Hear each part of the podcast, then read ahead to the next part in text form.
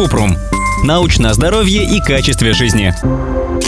Расскажите о масле черного тмина. Кратко. Масло черного тмина получают из семян растения нигела сатива или чернушка посевная. Некоторые люди используют это масло в виде добавок для лечения бронхиальной астмы, гипертонии, аллергии, ожирения, сахарного диабета и ревматоидного артрита. Однако нет научных доказательств, что масло черного тмина полезно для здоровья. Лучше использовать его как кулинарное масло, например, добавлять в салаты.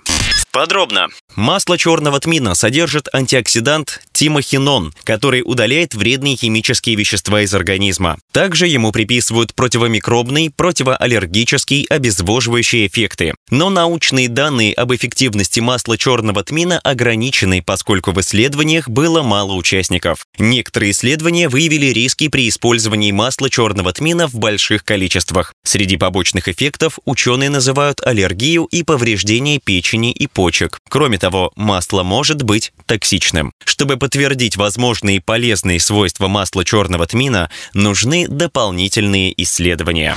Ссылки на источники в описании подкаста. Подписывайтесь на подкаст Купрум, ставьте звездочки, оставляйте комментарии и заглядывайте на наш сайт kuprum.media. Еще больше проверенной медицины в нашем подкасте без шапки. Врачи и ученые, которым мы доверяем, отвечают на самые каверзные вопросы о здоровье. До встречи!